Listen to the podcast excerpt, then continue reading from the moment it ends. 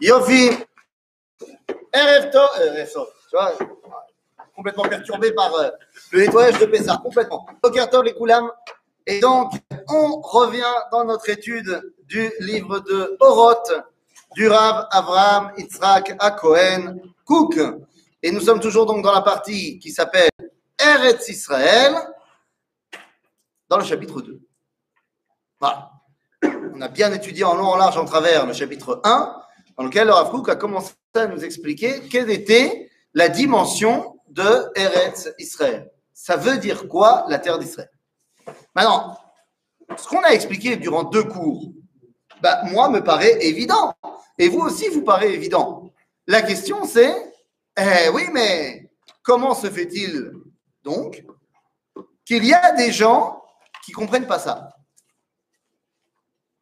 Si ce qu'on a dit, que la terre d'Israël était complètement intrinsèque au peuple juif, que tu peux pas euh, véritablement t'attacher à Kadosh Baruch sans la terre d'Israël, que ça fait, c'est une khativat, smoutit, c'est, c'est un seul et même corps.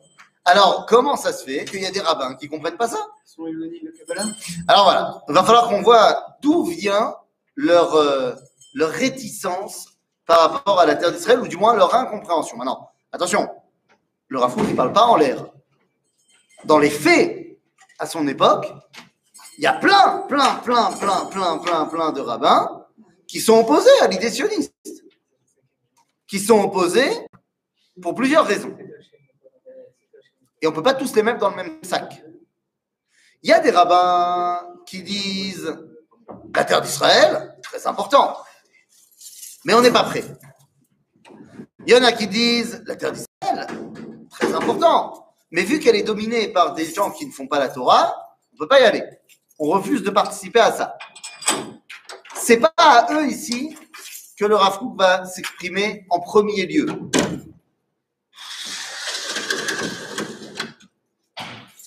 En premier lieu, il s'exprime à la troisième partie.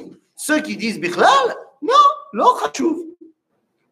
C'est pas obligé d'aller en Eretz Israël. On peut très bien être juif ailleurs. On peut très bien être un bon juif ailleurs. Oui. Dans Amanim justement, euh, il cite quasiment jamais la Kabbalah, il cite souvent les Nevi'im. Pareil. Ah oui. C'est-à-dire, une bonne question, tu dis. Dans le livre Em Abanim Semecha du Rav Taïch, eh bien, tu dis, il ne cite pas la Kabbalah, il cite les Nevi'im. Mais c'est quoi la Kabbalah? Torah ta Kabbalah, c'est les restes de la prophétie des Nevi'im. Donc, c'est encore mieux d'aller citer le Makor. Mais en fait, tu ne crois pas si bien dire, mon ami. Pourquoi tu veux un, livre Je t'en supplie. Tu ne peux pas si bien dire. Euh, on va voir que c'est pas tant la Kabbalah que également le Tanakh. Il y a deux choses qui ont fait nous éloigner de la réalité de Israël au fur et à mesure des époques. La première, c'est l'arrêt de Torah Kabbalah faire l'arrêt de l'étude de cette tradition, et de pair, l'arrêt de l'étude du Tanakh. Dans les deux cas, nous ciblons un public et pas un autre. Je généralise, évidemment qu'il y avait et chez les autres aussi des gens comme ça, et dans le public cité des gens pas comme ça, mais de manière générale, on parle du monde ashkénaze. C'est le monde ashkénaze qui a abandonné l'étude du Tanakh et l'étude de la Kabbalah. Alors que dans le monde séfarade, il y a toujours eu, et, toutes les générations, une étude du Tanakh, de la Bible, et la tradition de la Kabbalah n'a jamais cessé d'être présente. Euh, ça veut dire que tous les Sfaradim étaient des Mekoubalim, pas du tout. Mais la tradition de la Kabbalah était présente dans toutes les communautés séfarades, quelles qu'elles soient. Cela explique le fait que lorsque l'idéal sioniste se met en place, il n'existe aucun rabbin séfarade qui s'est opposé au sionisme. Et quand je dis il n'existe aucun rabbin séfarade, je parle évidemment de tous ces rabbins qui sont des sfaradim. Je ne parle pas des rabbins qui se sont ashkénisés avec le temps. C'est-à-dire, donc, si vous me dites qu'aujourd'hui, il y a des rabbins sfarades qui sont opposés au sionisme, je te dis oui, mais c'est rigolo. Ils n'ont rien de sfarade, ces rabbins. Ils ont rien de ça. Ils s'habillent comme des Ashkenazim, ils étudient comme des Ashkenazim, ils prient presque comme des Ashkenazim. Ils ont même l'accent. Ils ont même appris l'accent Ashkenaz. Oui. Ça a l'air. C'est une plaisanterie. OK? Donc, euh, est mis en forme euh, dans le Rav Kook, dans le chapitre 2. Alors allons-y. Aliédé. Aliédé, c'est-à-dire à cause.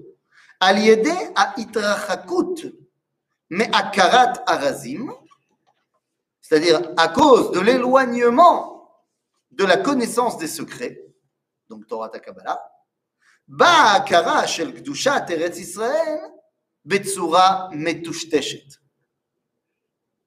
La compréhension de la kedusha d'Eretz Israël est embrouillée. Pas embrouillée, brouillée tout court. C'est-à-dire, tu comprends ça de manière. Metushtash, ça veut dire euh, flou. Ça veut Donc c'est de cela qu'on parle, les amis. Alors, on a dit, on a expliqué, mais, mais on n'a pas dit pourquoi. Lama. Lama, quand tu as la Kabbalah, c'est barou, et quand tu l'as pas, ben c'est pas barou. Et il ne s'agit pas que de la Kabbalah, j'ai dit c'est également le Tanakh. Et on a dit l'un est la résultante de l'autre. Alors pourquoi? Eh bien, premièrement, c'est très simple. Quand tu lis le Tanakh, tu ne peux pas ne pas être sioniste.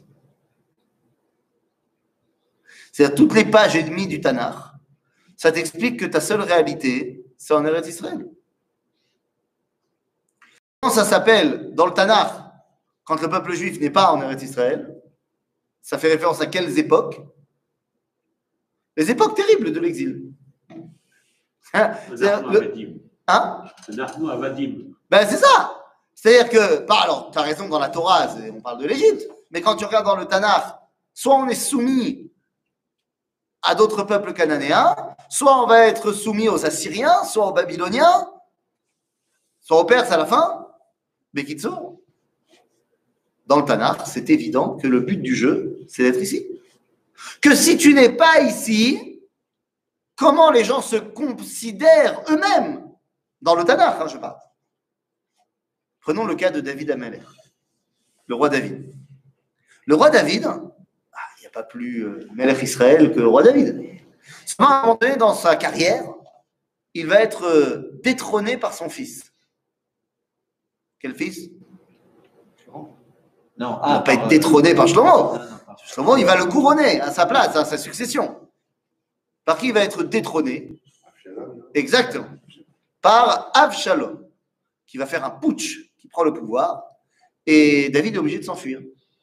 Où va-t-il Chez Melech Pelishtim, il va dans la bande de Gaza, il va dans le Gush Katif, mais qui à l'époque est dominé par les Philistins. Dira David de lui-même, j'ai quitté aujourd'hui l'héritage de Dieu Kedé la avod Elohim acherim, pour servir des dieux étrangers, d'autres dieux. Ma David, Oved Elohim acherim, chas. Bien sûr que non, David Amelech est toujours Oved Hashem, mais il comprend que s'il est maintenant sous domination philistine, c'est comme s'il était un idolâtre. Et c'est le verset qui va être euh, le verset de base qui va servir à nos sages dans le Talmud, dans le traité de Ketubot, à la page 110, en disant, et 111, en disant que tout celui qui réside de manière permanente en Haaretz ressemble à un idolâtre. Ouais, c'est violent. Eh oui. Eh oui, bien sûr. Où c'est que c'est écrit ça? Je viens de te dire, dans le traité de Ketubot, à la page 110 et 111. Alors attention, c'est pas un idolâtre. Il ressemble à un idolâtre. Non, faut pas, pas exagérer non plus. Dans les navires aussi, c'est marqué. C'est dans. Ah non, mais dans, dans les prophètes, c'est marqué plein de fois. Je te dis, là, je t'ai cité David. Mais on aurait pu t'en citer plein d'autres, tu as raison. Dans le Tanakh, les choses sont claires et évidentes. D'ailleurs, pas que dans le Tanakh, hein, dans la Torah aussi. Quatre fois, dans la Torah, Dieu nous dit Venatati lachem et eretz liot lachem l'Elohim. Rashi, Rashi, on connaît Rashi. Rashi dira, à propos de Je vous donnerai la terre de Canaan pour être pour vous votre Dieu, Rashi cite la Gemara dans Ketubot, en disant, bah oui, bah celui qui habite pas en Israël, il ressemble à un idolâtre. Maintenant, Rachid, il habite où? À Troyes. Donc il parle de qui? De lui. À Tro- À Troyes, à Worms. Ouais, Il de- a bougé un petit peu. Et les Chachamim, les Chachamim du Talmud de Babylone, dans le traité de Ketubot, ils parlent de qui? D'eux-mêmes. C'est- Ils ne se cherchent pas d'excuses, ils savent très bien quelle est la situation. C'est ça Chav Lama. Lama Zekar. Pourquoi est-ce que quand tu es en route à la arrête, alors tu ressembles à un idolâtre? Encore une fois, je précise, on n'est pas idolâtre. Tu peux être en arrête, c'est être à la synagogue, étudier la Torah, et ce que tu veux. Mais au niveau spirituel, tu ressembles quand même à un idolâtre. L'âme. Dans cet endroit géographiquement, il n'est pas destiné de, re- de respecter Dieu. On respecte n'importe quoi d'autre, mais pas Dieu. C'est un endroit qui est. euh, Tu dis pas par rapport à la Torah et les mitzvot. Oui, Tu déjà, par rapport à la Torah et les mitzvot, effectivement, normalement, on n'aurait pas dû les respecter en arrête. Il se trouve que Chazal ont fait un décret, ils nous ont dit, on continue à faire la Torah en arrête quand même, parce qu'un jour, on va revenir en Israël, il ne faut pas qu'on oublie comment être juif. Donc, on continue à faire toute la Torah, en- enfin, toute la Torah qu'on peut faire en route arrête, barreau. Mais, je dirais, au, au niveau... Des, des, des goïms à l'extérieur euh, d'Israël, exemple. il y a beaucoup plus d'influence, évidemment, et également au niveau spirituel. Également au niveau spirituel, il y a euh, dans chaque nation, chaque nation a ce qu'on appelle, chaque, chaque identité humaine a ce qu'on appelle Sar Aouma, le ministre de la nation. C'est une force spirituelle qui est la relation entre cette identité-là et Dieu. Elle est, c'est d'amour. Elle est très bien cette, dans cette identité spirituelle, mais elle correspond à cela. Si toi, tu habites chez eux, eh ben, tu passes par ce prisme-là. Et l'influence dont tu parles, elle n'est pas que matérielle, mais elle est spirituelle également. Donc, c'est pas seulement que quand tu habites pendant 2000 ans chez les chrétiens, tes synagogues, elles ressemblent à des cathédrales, que ta liturgie, elle ressemble à un chant d'église, mais c'est également qu'au niveau spirituel, tu as des concepts que tu développes qui sont empruntés directement du christianisme. Allez voir un petit peu la façon dont croit la majorité des juifs au concept du Mashiach. Vous comprendrez que c'est du copier-coller de ce que le christianisme a vendu. Ne croyez pas que c'est vrai que pour le monde ashkénaze, c'est totalement vrai également dans le monde séfarade. 1600 ans, 1400 ans euh, d'influence musulmane, évidemment, on jouait également que ce soit dans les traditions, que ce soit là aussi dans la liturgie, que ce soit dans certains concepts, euh, comme le mektoub, le fameux, euh, qui n'existe pas dans le judaïsme. Bekitsour, Même dans le domaine culinaire. évidemment que dans le domaine culinaire, bien sûr. Bien sûr. Hein, c'est, non, mais c'est, c'est, barreau, non, barreau. Même si, même si, on dira tout de même la chose, ni le falafel, ni le shawarma, ni le poisson à la marocaine ne sont des plats juifs. Et- Alors que le gefilte fish, oui. Alors que le- la daf et le tchoula, c'est typiquement juif. Ah ouais. Tu dois avoir un plat gardé 24 heures au chaud comme ça. il D'abord, faut que tu saches, Exact, oui, c'est le faut, même faut principe. que tu saches que tous les plats qui sont typiquement juifs sont là pour répondre à des problèmes de halakha. C'est ça. D'accord. Absolument. Top, ben c'est également. Donc on a compris Ce l'idée. qui fait quand même, dire, momentané, dire conjoncturel, c'est la situation des Juifs Routsaretz, euh, finalement, euh, chacun s'est un petit peu, s'est un petit peu noyé dans cette idée que finalement c'est temporaire. Euh, on va rester un petit moment, puis ensuite on va partir. Mais, mais, les, les- mais les responsables, les responsables, l'élite, des- Tu as totalement raison. Tu as totalement raison. n'a jamais montré la voie, Mais tu as totalement raison. avec des, avec des, des excuses, avec tout ce que tu veux. Je ne peux que soustraire à ce que tu dis. Donc, le, mo- le- le moment, euh, quelque chose de, par- de particulier, ben, ça fait la généralité. C'est-à-dire que finalement, euh, ce qui explique que, que la plupart des, des- des Juifs sont restés, donc, euh, sont restés. Donc, en fait, les- les- Il y a, il y a ça. et, je- que, et que- et que finalement, c'est des que c'est des, des, des, des- dire, des laïcs, en tout cas des gens qui ont été soumis à l'antisémitisme, qui ont pris, le, le- qui ont pris le- les rênes de, les rênes de, de- de- Ah, ça c'est encore autre chose. On y reviendra dans deux petites secondes. Mais je, je suis tout à fait d'accord avec ce que tu dis. Euh, les responsables sont responsables, c'est évident. Maintenant, il y a ça. Et il y a également l'habitude.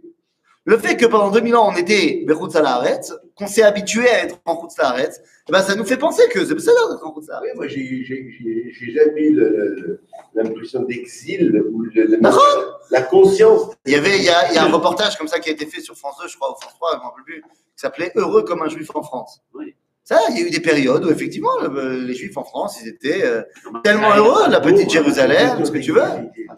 Strasbourg, Sarcelles, ce que tu veux. Pas me chaner. Alors, maintenant, quand tu lis le Tanakh, c'est pas possible. D'ailleurs, pour le curiose, c'est un pour le kiff. Quel est le dernier mot du Tanakh? Ça, c'est le dernier mot de la Torah. Ah. De la, Torah, de la Torah, tu vois Non, le dernier mot de la Torah, c'est Israël. Israël, oui. Le dernier mot du Tanakh. Ah, Ah, du Tanakh. Malachi. c'est dans Malachi, effectivement. Mais c'est pas vrai ce que je viens de dire, en fait. Parce que Malachi est le dernier prophète. Mais c'est pas la fin du Tanakh. Parce qu'après, il y a les Ketuvim. Non? Toujours pas? Dans Divrei Yamin Bet? Géoula. Presque. Va Yaal. Qui fasse son alia.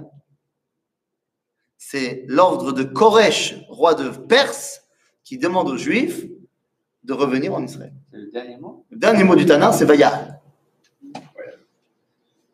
c'est pas mal. Donc, quoi qu'il en soit, quand tu étudies le Tanakh et son, sa résultante, Torah Takabala, tu peux pas te complaire en Khutzalah. Ok על ידי donc התרחקות מהכרת הרזים, באה הכרה של קדושת ארץ ישראל בצורה מטושטשת. על ידי ההתנכרות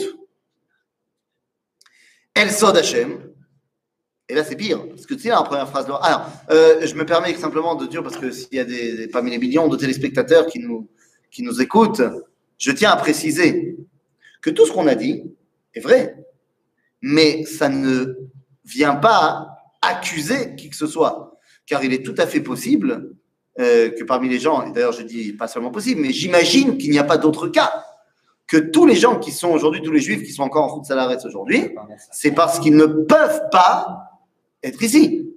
Je n'ai pas envie d'imaginer qu'il puisse y avoir aujourd'hui, au XXIe siècle, des juifs qui peuvent, au niveau Parnassa, au niveau familial, au niveau qui peuvent sciemment de rester en Khutzaretz. Je ne peux pas imaginer que ce soit vrai. Donc j'imagine que tous les juifs qui sont pas là, c'est parce qu'ils ont un problème X ou Y, et c'est certainement pas à moi de juger, euh, qui font qu'ils ne peuvent pas. Et donc s'ils ne peuvent pas, mais qu'ils veulent, mais qu'ils peuvent pas, à ce moment-là, Ma'ale ala vakatouf keilu asa. Comme toutes les mitzvot. Si tu veux faire une mitzvah mais que tu peux pas, eh ben, c'était considéré comme si tu l'avais fait. C'est vrai Ok. Donc, au début, la première phrase, on a dit itrachakut. J'ai arrêté d'étudier. Mais la deuxième phrase, il te dit non, Aliédé itnakrut. L'itnaker, ça veut dire c'est volontaire. C'est pas je me suis éloigné, il se trouve que je suis loin et je ne connais pas. Non, non, c'est je suis volontairement opposé, comme il y a eu euh, toute l'école de pensée du Rav Shimshon Raphaël Hirsch qu'on avait évoqué dans, la première, euh, dans le premier paragraphe, qui volontairement disait non, Torah Takabala, c'est l'homme et c'est C'est pas qu'on n'étudie pas, c'est pas euh, ouais, non, c'est un niveau, il faut être au niveau. Non, c'est- l'homme et c'est On s'oppose à la Kabbalah. Pourquoi? Ah, bah, pour des raisons historiques. C'est-à-dire qu'en en Europe occidentale et, orientale, ceux qui se sont euh, de, l'Est, ceux qui se sont opposés à la Kabbalah, c'est parce qu'ils portaient en eux le traumatisme euh, de Shabtai Tzvi, de Yaakov Frank, euh, des, idéaux qui ont fait tourner la tête à tout le monde, Bishnat Tavresh, Bekitsour. Donc il y a plein de gens qui étaient complètement en réticence, complètement, parce qu'ils ont dit, ah, on a vu ce que ça a pu amener. Sauf que c'est pas parce qu'il y a des gens qui sont partis en cacahuète qu'il faut généraliser.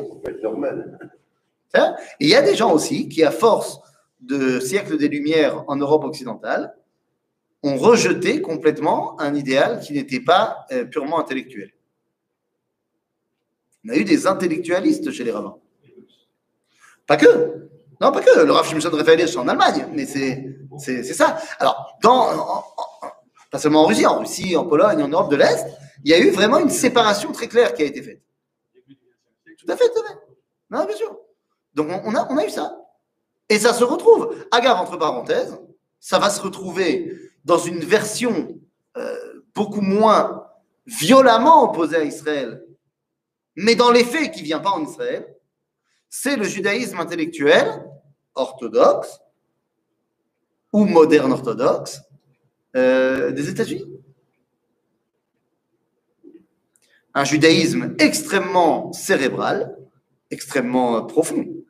Attention, avec des, des rabbinim de folie et des commentateurs euh, du judaïsme excellents, mais euh, qui n'ont pas été poussés par euh, l'appel d'Eretz Israël.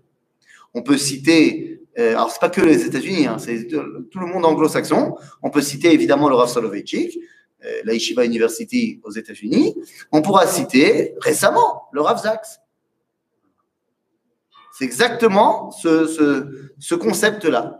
Une profondeur très grande, une capacité à expliquer le judaïsme extraordinaire, mais pas une volonté profonde de venir en Israël, euh, ça presse pas quoi. D'ailleurs, c'était très intéressant quand euh, il a raconté sur lui-même. Le Rav Sachs, il y a une vidéo qui est sortie comme ça, que, un jour il est parti en vacances en Israël. Il est parti en, vacances en Israël et tout, il était à Eilat avec sa famille, ils ont fait un tour de bateau. Et, euh, et- le mec sur le bateau, il commence à lui dire ah, Vous venez d'où? Vous venez d'Angleterre? Ah, ah c'est fait l'Angleterre. C'est fait l'Angleterre. Et il commence à lui énumérer le, mec du bateau, tous les, beaux monuments qu'il y a en Angleterre.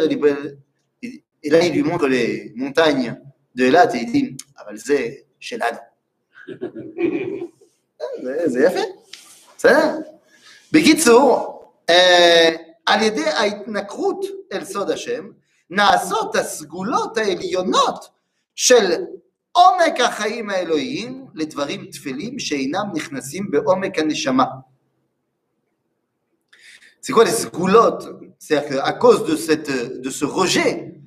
des secrets de Akadosh Baruch Hu, alors toutes les sgoulottes elionotes, mais c'est sgoula, on avait dit la semaine dernière, c'est la kdusha intrinsèque et profonde.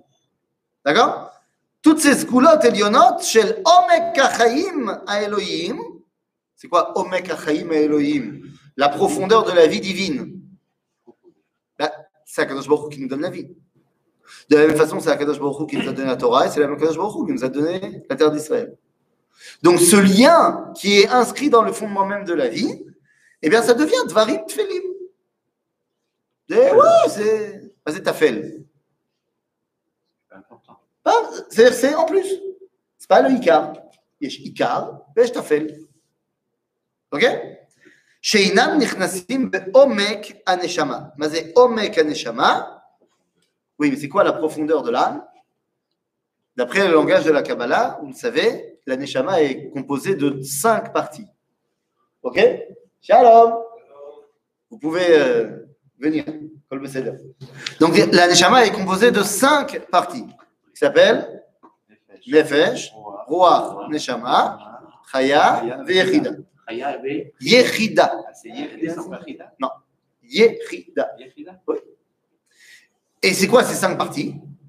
Eh bien, respectivement, Nefesh, c'est ce qui me fait euh, me tenir sur mes pieds et manger. euh, par animal. C'est voilà, c'est mon côté euh, biologique, on va dire, de l'âme. Même s'il n'y a pas de biologie dans l'âme, mais c'est le côté Tachles. Ruach, c'est la spiritualité. Qu'est-ce que veut dire le mot spirituel? Intellectuel. Sechel. Sechel, spirituel. Aneshama, c'est le conceptuel. Être capable de prendre ma réflexion et la traduire dans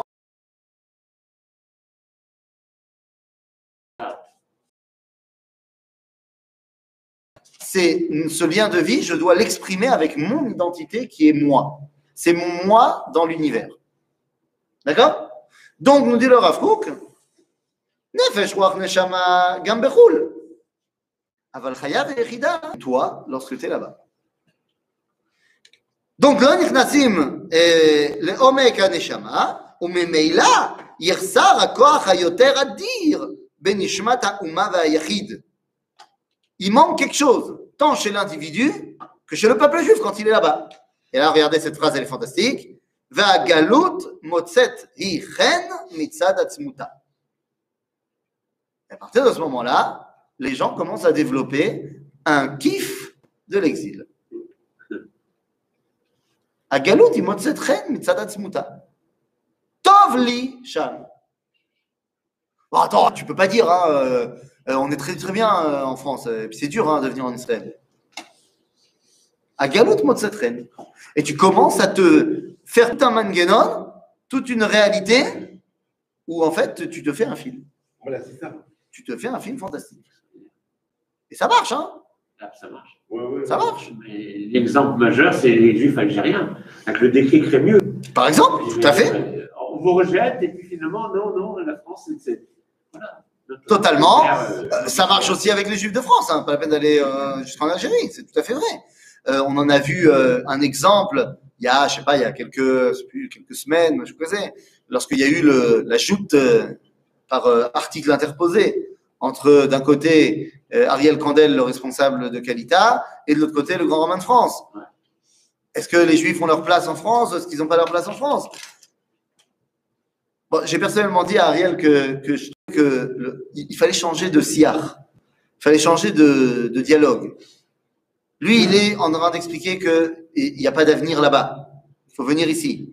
Il n'a pas tort. Mais pourquoi est-ce qu'on ne dit pas qu'il faut venir ici parce qu'il faut venir ici? Pas parce que là-bas, c'est pas bien. Là-bas, ça peut être très bien. Parce que là, aujourd'hui, il y a des problèmes. Et tu dis, il n'y a pas d'avenir. Et si demain, il y a un switch complet en France ou ailleurs, et l'avenir euh, redevient resplendissant là-bas, alors quoi, il ne faudra plus venir. Ah, C'est pas shoot. OK? Alors, On va développer les deux, peut-être. quoi? parler des deux concepts en même temps. Quand il y a des problèmes, il faut mettre le doigt sur les problèmes, c'est pas le problème. Ça fait beaucoup de problèmes dans une même phrase. Mais c'est pas un idéal. Agave, en général, d'ailleurs, celui qui vient en Israël parce qu'il a fui des problèmes en France, il a beaucoup de mal dans son intégration. Oui, c'est ça.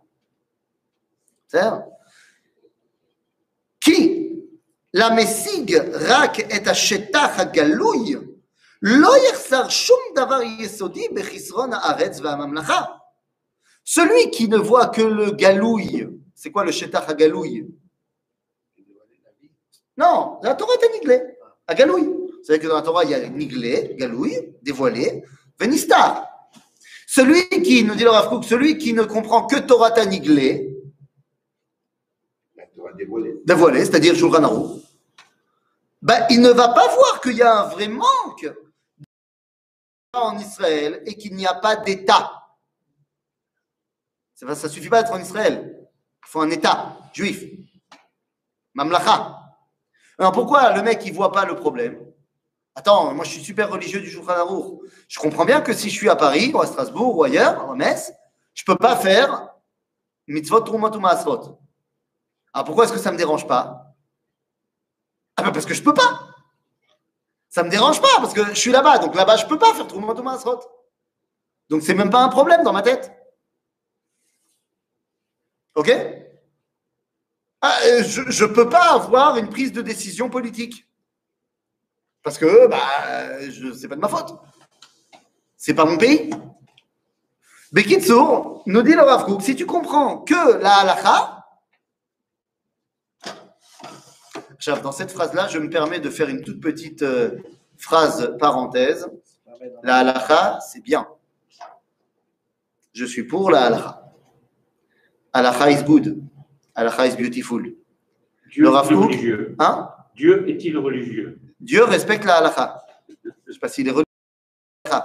C'est-à-dire qu'il est évident qu'en aucun cas, l'étude de la Kabbalah et l'immersion dans notre Torah Kabbalah le- te donne le droit de ne pas faire la loi juive. Absolument. Il y a des gens qui pensent que ils étudient la Kabbalah, c'est New Age, c'est truc truc, mais ils font pas Shabbat, ils mangent pas kasher, ce que tu veux, mais ils vont à des cours de, de Kabbalah. En général, il y a un accent aussi derrière. Oui. Euh, c'est là, c'est-à-dire. La, c'est la base. Barou. Et le Rav Kook, quand il te dit ça, je te rappelle quand même que le Rav Kook, c'est un des plus grands possèques qui est la halakha, non seulement de sa génération, mais de tous les temps. C'est-à-dire, c'est lui qui va mettre en place le Machon halakha broura, où il va sortir toutes, de, de toutes les sougiotes du Talmud, la halakha. C'est-à-dire, donc, très, la, la halakha, c'est fondamental. Mais il te dit, si tu n'as que la halakha, le fait qu'il n'y a pas d'Eretz Israël dans l'histoire ou qu'il n'y a pas d'État d'Israël, l'honora. nistader ilchatit. Ok? C'est-à-dire, on va s'en- on va s'arranger, comme on s'est arrangé pendant 2000 ans? Se débrouiller. On va se débrouiller. C'est-à-dire. Ça aussi, ça ne va pas le déranger qu'il n'y ait pas un peuple juif. Moi, je suis dans ma communauté, je fais mon petit Shabbat à Kol Besed. Ok Euh, Yesod, ציפיית הישועה, הוא אצלו כמו ענף צדדי שאיננו יכול להתקשר עם עומק הכרת היהדות. C'est pour lui, quand tu lui demandes à ce mec-là, qui est tellement bien là où il est, tu lui dis, mais attends, mais. Ah, Géoula. Il dit, ouais, ouais, ouais, Bezrat Hashem, Bezrat Hashem, quand le Mashiach va venir, ouais, Bezrat Hashem. C'est une branche euh, éloignée du tronc. Ouais, ça fait partie des trucs, ouais, bien sûr, euh, euh, Bezrat Hashem. Il croit pas vraiment. Bah, tu sais ce que c'est quand il y a quelqu'un qui te dit Est-ce que tu viens à mon mariage? Et tu lui réponds L'inéder, je viens. Bezrat Hashem.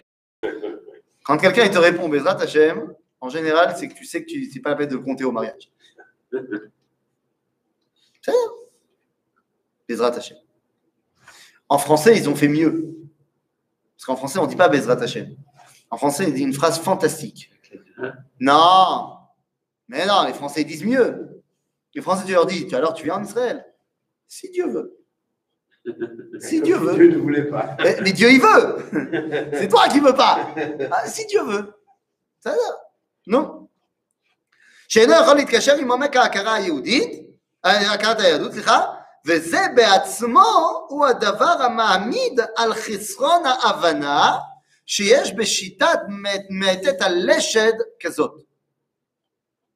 Voilà le problème de cette chita qui amoindrit la vitalité du peuple juif. Alors, Afouk est clair, la chita d'idéalisation de l'exil, c'est ça qui amoindrit la vitalité du peuple d'Israël. Ok L'Osholelim, voilà, maintenant qu'il a passé euh, un savon à tous ceux qui sont là-bas, il dit attention, l'Osholelim anachnu kol min ציור והבנה המיוסד על ישרות ורגשי דעה, רגשי דעה ויראת שמיים באיזו צורה שהיא. Attention, on n'est absolument pas en train de remettre en cause ceux qui font tout pour faire la Torah et les mitzvot possibles à Paris. Au contraire, c'est kol hakavod. Kol hakavod de continuer à réaliser la Torah dans la plus belle manière de ce que tu peux faire là-bas. רק את אותו הצד ששיטה כזאת לשלול את הרזים ואת השפעתם הגדולה על רוח האומה, je ne me fais que de me battre contre cette partie qui vient annuler l'étude des secrets et donc leurs influences. Ce n'est que contre eux que je m'excite. Parce que c'est ça qui empêche le dévoilement de la grandeur du peuple juif. Qui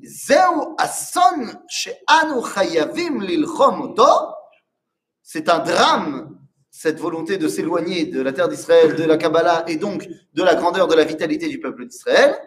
C'est un drame contre lequel il faut se battre, ou bitvuna, avec beaucoup de conseils et de, euh, de, sagesse, bikdusha ou bikvura, avec beaucoup de sainteté et de, euh, puissance dans le débat. Zéro. Chazak ou. Donc il faut changer de sortie. Allez, Hanan, il y a deux secondes. On est, on est meilleur ou pas? On